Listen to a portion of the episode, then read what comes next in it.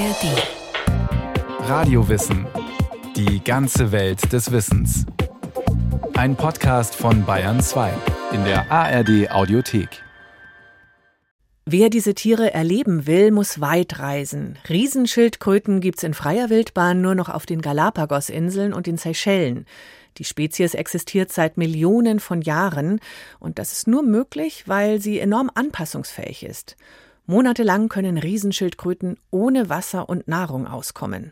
Trotzdem hätte der Mensch sie fast ausgerottet.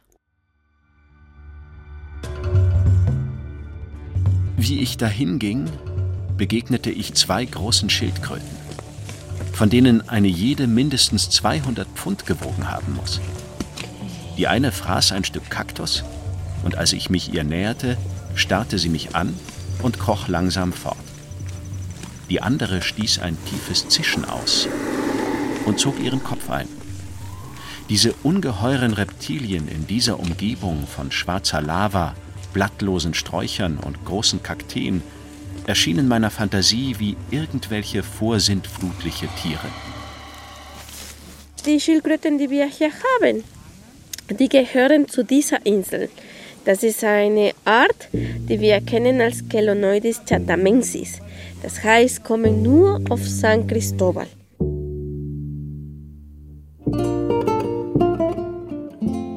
San Cristobal ist die östlichste der Galapagos-Inseln. Ihre höchste Erhebung ein etwa 730 Meter hoher erloschener Vulkan, an dem sich Wolken abregnen und Nebelwälder wachsen. Eine Insel mit Süßwasser. Im flachen Süden leben 5.000 bis 6.000 Menschen. Der Norden von San Cristobal gehört heute zum Nationalpark Galapagos. 1835 war auch der britische Gelehrte Charles Darwin einige Wochen lang mit der Dreimastbark Beagle zwischen den Galapagosinseln unterwegs. Damals dienten die Riesenschildkröten vor allem als Proviant. Ihr Fleisch, auf dem Brustschild geröstet, schmeckte ihm nicht besonders. Nur die jungen Schildkröten ergeben eine vorzügliche Suppe, notierte er in seinem Bericht Reise eines Naturforschers um die Welt, und aus der Fettschicht ließe sich ein schönes, klares Öl bereiten. Es war ein merkwürdiges Schauspiel, in der Nähe dieser Quellen viele dieser kolossalen Geschöpfe zu beobachten, wie die einen eifrig mit vorgestrecktem Hals vorwärts marschierten, während die anderen, nachdem sie sich vollgetrunken hatten, wieder zurückkehrten. Wenn die Schildkröte an der Quelle ankommt, so taucht sie ihren Kopf bis über die Augen ins Wasser und verschluckt gierig ungefähr zehnmal den Mund voll in einer Minute. Die Einwohner sagen, jedes Tier bleibe drei oder vier Tage in der Nähe des Wassers und kehre dann in das niedere Land zurück. Diese Riesenschildkröten werden als Ingenieure dieses Ökosystems auf Galapagos angesehen, weil ihre Rolle auf ökologischer und auf biologischer Ebene sehr wichtig ist für die Struktur und Funktion dieser Systeme. Riesenschildkröten sind gewohnt, jedes Jahr zwischen Brutplätzen und Futterplätzen zu wandern. Es hängt von der Jahreszeit ab, was sie brauchen, um sich fortzupflanzen und zu essen. So wandern sie vom Flachland in den Küstengebieten durch die Transitflächen bis hinauf ins Hochland der Inseln, wo sie fressen und sich ausruhen. Maria José Barragan ist wissenschaftliche Direktorin der Charles Darwin Forschungsstation in der Kleinstadt Puerto Ayora auf der Insel Santa Cruz. Diese Wanderungen tragen tatsächlich dazu bei, dass das Ökosystem strukturiert und verändert wird. Die Riesenschildkröten bewegen den Boden. Sie durchkreuzen Gebiete und verteilen Samen zwischen ihren Futterplätzen. Sie helfen Pflanzenarten zu keimen und zu überleben. Sie spielen tatsächlich eine sehr wichtige Rolle als Architekten der Ökosysteme und deshalb werden sie die Ingenieure von Galapagos genannt. That's the reason why they are called the engineers of Galapagos.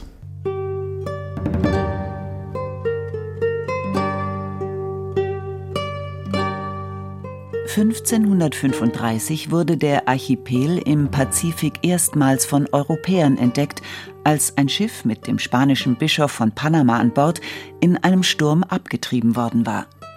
Die Mannschaft des Bischofs überlebte auch deshalb, weil sie riesige Schildkröten vorfand, die sie schlachten und essen konnte. Später folgten Piraten und Walfänger. Sie schleppten die Tiere als lebenden Proviant auf ihre Schiffe. Das war auch auf den Seychellen und dem Aldabra-Atoll im Indischen Ozean so, wo heute ebenfalls noch Riesenschildkröten leben.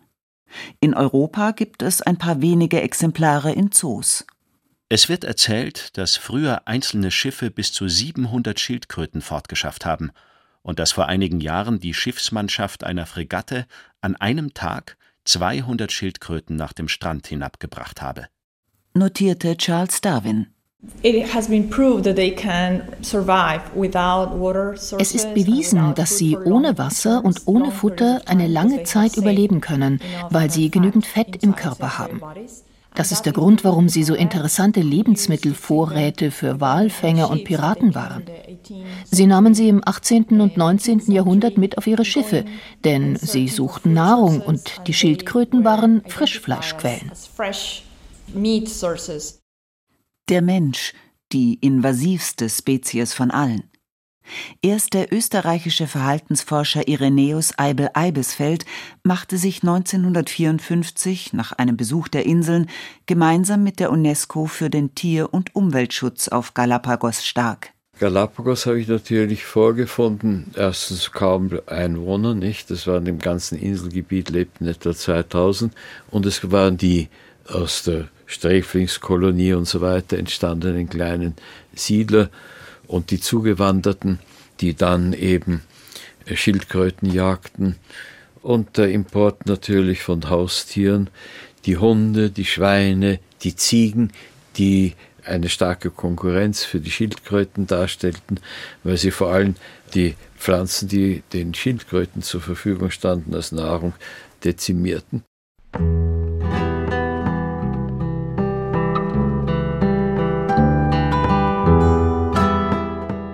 Die Inseln waren als Gefangeneninseln genutzt worden, unter anderem für politische Gefangene, und auch andere Menschen hatten sich angesiedelt.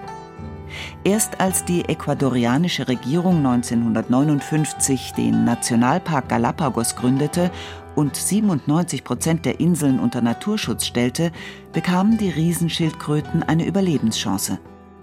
Damals waren von den geschätzten einstmals 200.000 Exemplaren noch wenige tausend übrig. Über Schiffe waren Ratten eingeschleppt worden, sie machten sich über Schildkröten Eier und Jungtiere her. Einige der klassifizierten 15 Schildkrötenarten sind bereits verschwunden. In den letzten Jahrzehnten hat man Rattenfallen aufgestellt, Zehntausende der wildlebenden Ziegen getötet und verschiedene Aufzuchtprogramme gestartet. Die Station Centro de Crianza de Tortugas Terrestres auf San Cristobal ist von einem Stacheldrahtzaun umgeben. Rund um die Uhr ist ein Wächter vor Ort, so wie David Rodriguez. In dieser Aufzuchtstation haben wir aktuell 57 Erwachsene und 120 junge Schildkröten. Nach der letzten Zählung gibt es mehr als 6000 Schildkröten auf dieser Insel. Deshalb wurde das Nachzuchtprogramm jetzt ausgesetzt, weil die Schildkröten sich wieder auf normale Weise vermehren. Hier in der Station sind sie noch, um sich zu akklimatisieren. Ich sage Ihnen eine Zahl. Von 100 Schildkröten, die hier geboren sind, stirbt vielleicht eine. Die Insel produziert ausreichend Nahrung.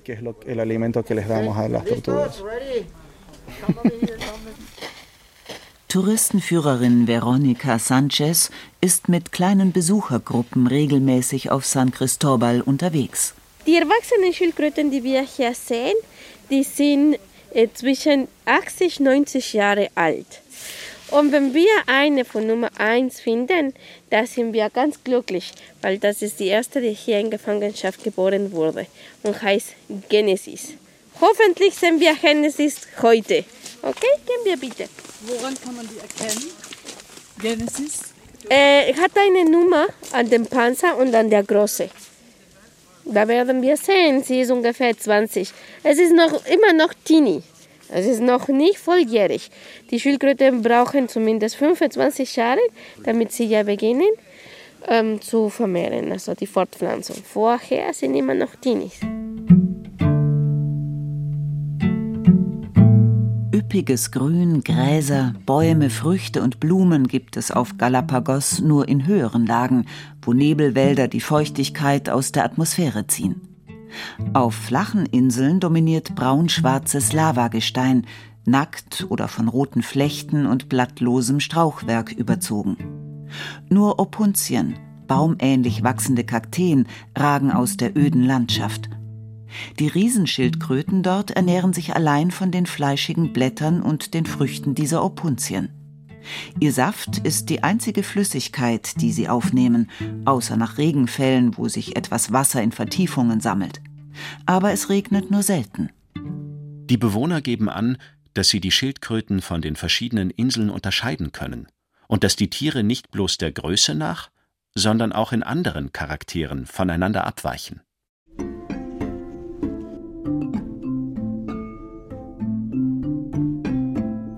Tatsächlich haben Riesenschildkröten, die sich von Gras ernähren, einen kuppelförmigen Panzer.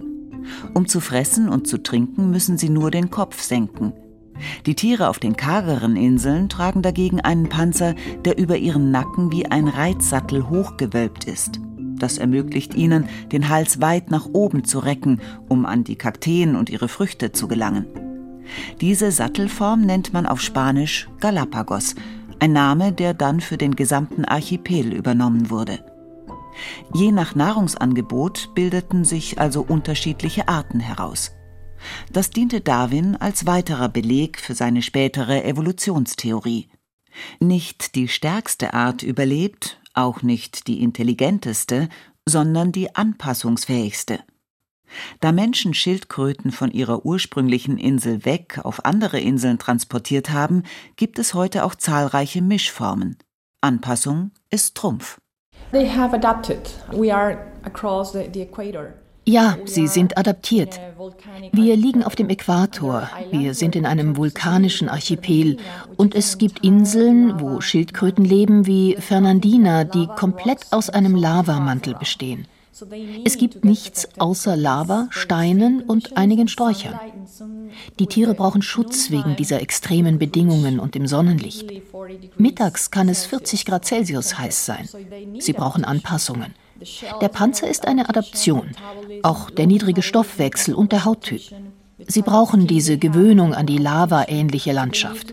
Anders könnten sie nicht überleben. Lava-like scenario and landscape, otherwise they, they couldn't survive.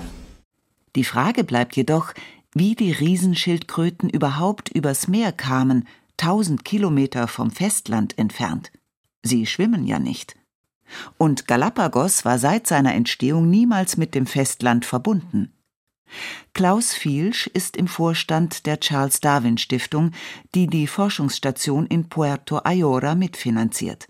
Man vermutet, dass die Schildkröten vielleicht vom Festland gekommen sind durch einen Zufall. Also in einem starken Sturm in Mittel- oder Südamerika kann es sein, dass ein schwangeres Weibchen vielleicht mal in einem Fluss gerissen wurde, also und dann mit dem Fluss ins Meer rausgetrieben wurde und bei solchen Stürmen werden auch Bäume und Büsche und so weiter abgerissen und das formt dann diese Vegetationsinseln.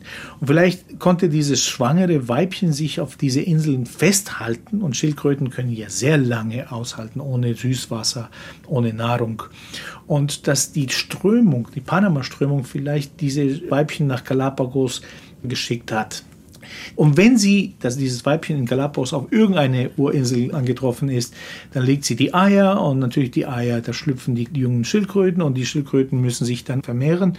Also diese Inzucht kann dann Mutationen bringen und diese Mutationen könnten zum Beispiel auch, dass man eine Riesenform wird oder eine ganz dunkle Form oder so. Das sind Mutationen, die dann die Evolution beschleunigen. Dann bildet sich eine neue Art.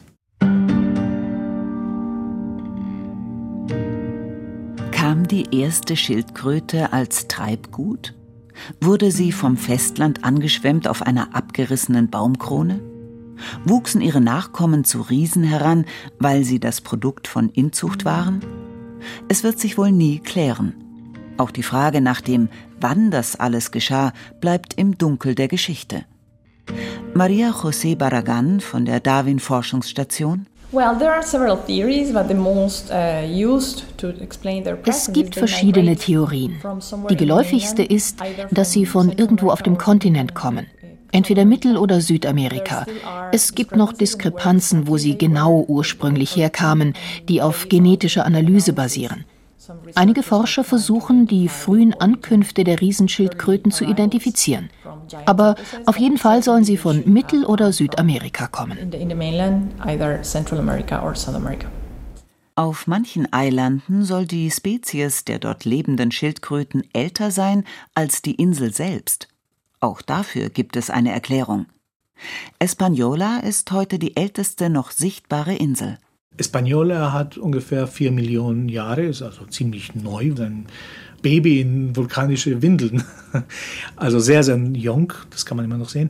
Und die Kette, die unter Wasser geht, da sind mehrere Inseln und die sind wahrscheinlich so sieben, acht, neun Millionen Jahren. Und man schätzt vielleicht auf die Grenze 20 Millionen Jahren, dass die ersten Galapagos-Inseln entstanden sind. Heute liegen viele schon wieder unter der Wasseroberfläche, aber auch sie waren vielleicht einst von Schildkröten bewohnt. Auf der kargen, flachen Insel Española wäre die Sattelschildkröte Chelonoidis hodensis fast ausgestorben, hätten nicht Forscher von der Charles Darwin Research Station eingegriffen. Auf die Insel Española hat man nur zwölf Erwachsene gefunden, ältere Schildkröten, hauptsächlich Weibchen glücklicherweise und ein Männchen, die wurden alle zur Forschungsstation gebracht. Und dann hat man einen zweiten Männchen gefunden im Zoo in San Diego. Und die hatten Schildkröten von Galapagos schon vor den Nationalparkzeiten. Und man hat dann gesagt, wir brauchen ein Männchen für die Vermehrung dieser gefährdeten Art.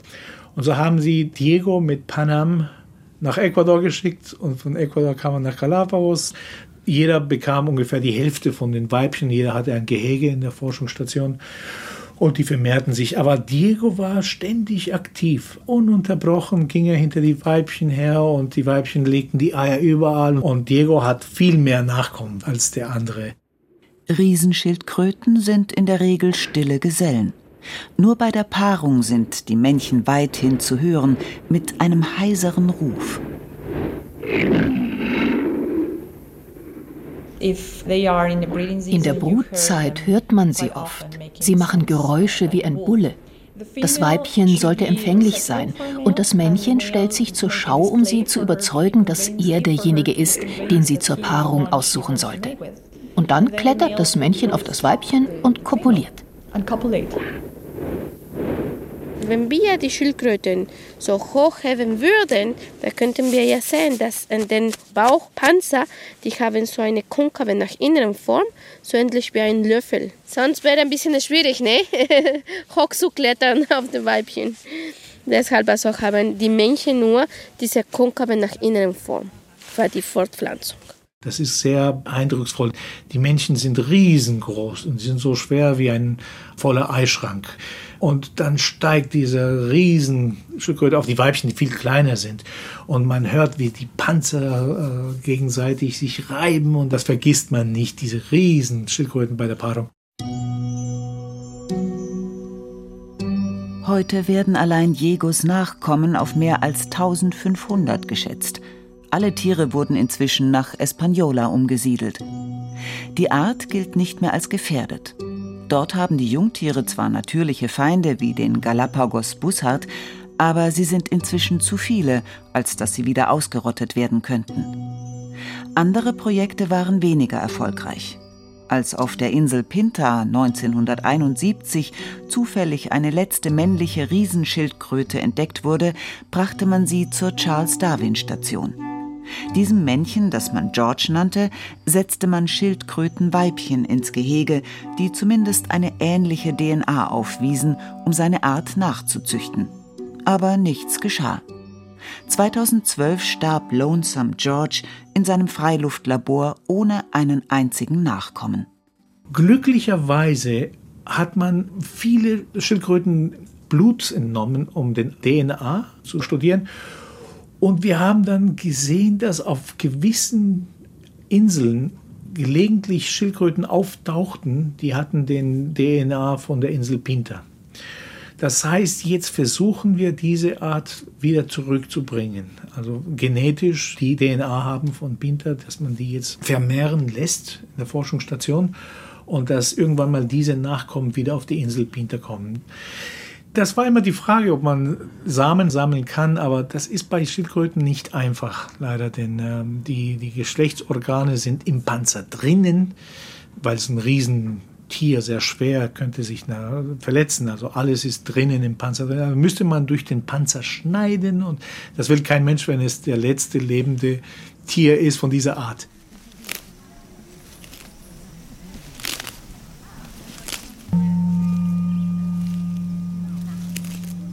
Der Vulkankegel der Insel Santa Cruz ragt mehr als 800 Meter gen Himmel.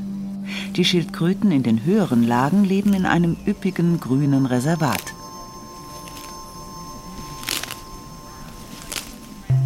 Gemächlich schieben sich die friedlichen Riesen durch das dichte Gras ein paar Zentimeter vorwärts, rupfen hier ein paar Gräser oder dort und zermalmen sie zwischen den Kiefern. Zähne haben sie nicht. Ihre Panzer, die mehr als einen Meter lang werden können, bestehen aus Keratin, dicken Hornplatten und sind mit ihrer Wirbelsäule verwachsen. In bestimmten Perioden, wenn die Bedingungen ungünstig oder unangenehm sind, kann es sein, dass die Weibchen mehrere Monate lang gar keine Eier legen. Sie tragen die unbefruchteten Eier im Körper, bis sie einen Weg finden, die Eier bei besseren Bedingungen zu legen. Es kann also Monate später passieren. Wir wissen, die Weibchen können das Sperma von den Männchen lange Zeit bewahren. Und genau wie das funktioniert, ist noch nicht bewusst. Denn irgendwann legt ein Weibchen auf einmal Eier und wenn man nachschaut durch DNA, dann stellt man fest, das Männchen hat dieses Weibchen vor drei Jahren getroffen. Und sie hat immer noch Sperma speichern können. Und irgendwann aus irgendeinem Grund, das ist natürlich für Forscher noch was zu lernen, entscheidet sie, diese Eier fruchtbar zu machen und die Eier zu legen. The female may with a feet in, in behind the rear die Weibchen buddeln dann mit ihren Füßen und ihrem Hinterteil ein Loch in den Boden. Sie legen die Eier hinein und bedecken sie. Ein Gelege besteht aus bis zu 17 Eiern. Die Jungen schlüpfen und sie wandern hoch aus dem Erdloch und es ist sehr eindrücklich, die ganz Kleinen auf den Lavaflecken herumlaufen zu sehen. Bei den Riesenschildkröten gibt es keine weitere elterliche Fürsorge. Sobald die Eier gelegt sind, bleiben sie sich selbst überlassen.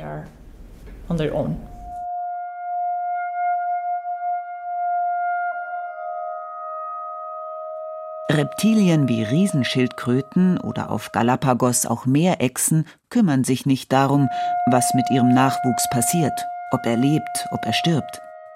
Was für den österreichischen Verhaltensbiologen Irenäus Eibel-Eibesfeld die Frage aufwarf, wie eigentlich die Liebe in die Welt gekommen ist. Sie tun ihren Jungen nichts Freundliches, sie füttern sie nicht und so weiter.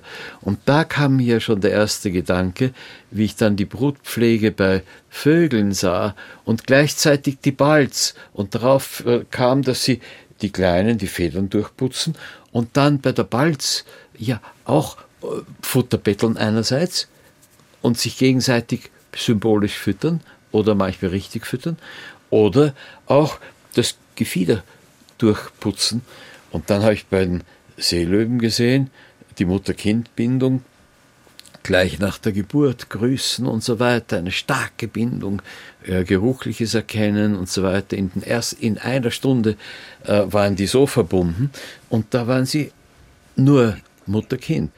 Eibel Eibesfeld sah in der Brutpflege, in der frühen Mutter-Kind-Bindung den Ursprung der Liebe überhaupt. Die archaischen Schildkröten haben an dieser Entwicklung keinen Anteil. Wenn ihre Jungen nicht in einer Aufzuchtstation schlüpfen, müssen sie sich allein durchschlagen. Die jungen Schildkröten sind tatsächlich sehr, sehr gefährdet. Vor allem seitdem es schwarze und braune Ratten in Galapagos gibt, die durch Unfall wahrscheinlich hier freigelassen wurden. Wenn ein Schiff untergeht, dann schwimmen die Ratten ans Land.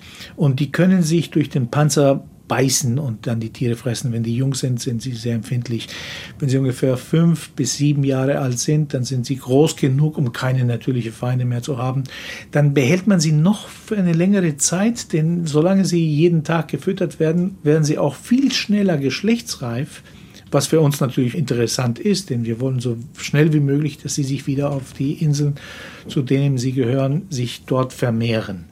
Viele Facetten des Schildkrötenlebens sind jedoch auch den Forschern noch ein Rätsel. Gerüchte kursieren, die Tiere könnten bis zu 200 Jahre alt werden. Uh, ja, man vermutet, dass sie sehr alt werden. Sie sind sehr langlebige Tiere. Wir haben das Alter nicht erreicht. Keiner kennt eine, solange wir nicht in der Zukunft das gleiche Alter erreichen. Aber die Berichte und der Knochentyp und die Größe mancher Schildkröten dienen uns als Beweis, dass sie so alt werden könnten. Ihr Stoffwechsel ist verantwortlich dafür, dass sie so langlebig sind. Sie wachsen sehr langsam und sie bewegen sich sehr langsam und sie können längere Perioden in dieser extremen Umgebung überleben. Sie sparen eine Menge Energie, weil sie so langsam sind, weil sie die geringen Ressourcen aufsparen müssen, Wasser zum Beispiel und Vegetation. Wenn es eine Dürre gibt, wenn es nicht genug regnet und die Nahrung nicht ausreicht.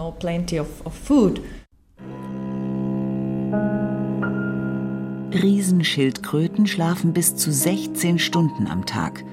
Und noch etwas trägt dazu bei, dass sie so lange leben können. Eine Genomanalyse des gestorbenen Lonesome George an der Yale University ergab, dass die Schildkröten äußerst widerstandsfähig gegen mögliche Krebserkrankungen sind und dass sie Stoffwechselgene tragen, die auch bei Menschen mit langem Leben verbunden sind. Ob in der freien Wildbahn 100 Jahre erreichbar ist, ist natürlich eine Frage, die wir in den nächsten 100 Jahren wissen werden. Wo man weiß, oder man denkt, dass sie sehr, sehr alt geworden sind, das sind meistens Tiere, die gefangen wurden, also die auch jeden Tag die Nahrung kriegen, die müssen die Nahrung nicht suchen und so weiter, haben auch keine Feinde und so oder haben nicht eine längere Jahreszeit ohne Futter, äh, was dann irgendwie einen Schaden bringen könnte langfristig. Also die Tiere in Zoos und in private Sammlungen sowas, da sagt man, die sind sehr alt geworden. Zum Beispiel eine Schildkröte, die angeblich von Charles Darwin Zeiten auf die Beagle gekommen ist, die wurde dann einem Gouverneur in Australien geschenkt. Und sie wurde dann sehr bekannt, weil es eine Schildkröte von The Beagle war, die durch Galapagos gesegelt ist mit Fitzroy und Darwin. Aber niemand ist sicher, dass es die gleiche Schildkröte war, die von Darwin gesammelt wurde. Diese berühmte Schildkröte, die 2006 starb, wäre immerhin älter als 170 Jahre alt gewesen.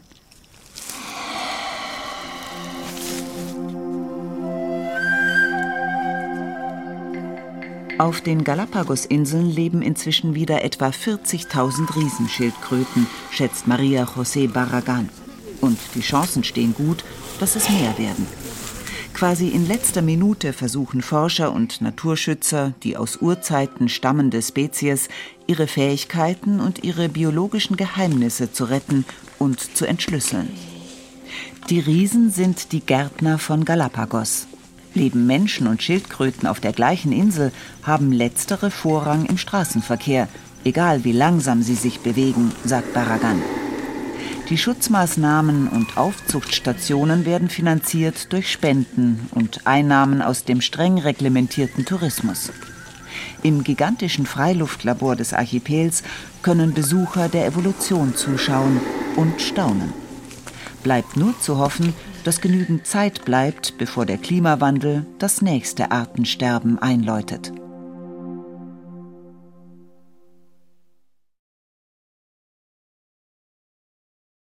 Mechthild Müser hat die Riesenschildkröten auf Galapagos besucht.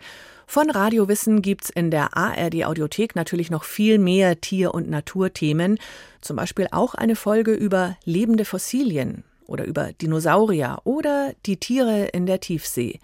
Und noch eine Hörempfehlung, der Podcast Inside Klimaprotest für alle, die Einblick bekommen wollen in die Gruppe Letzte Generation, wie die Klimaaktivistinnen denken, was sie bewegt.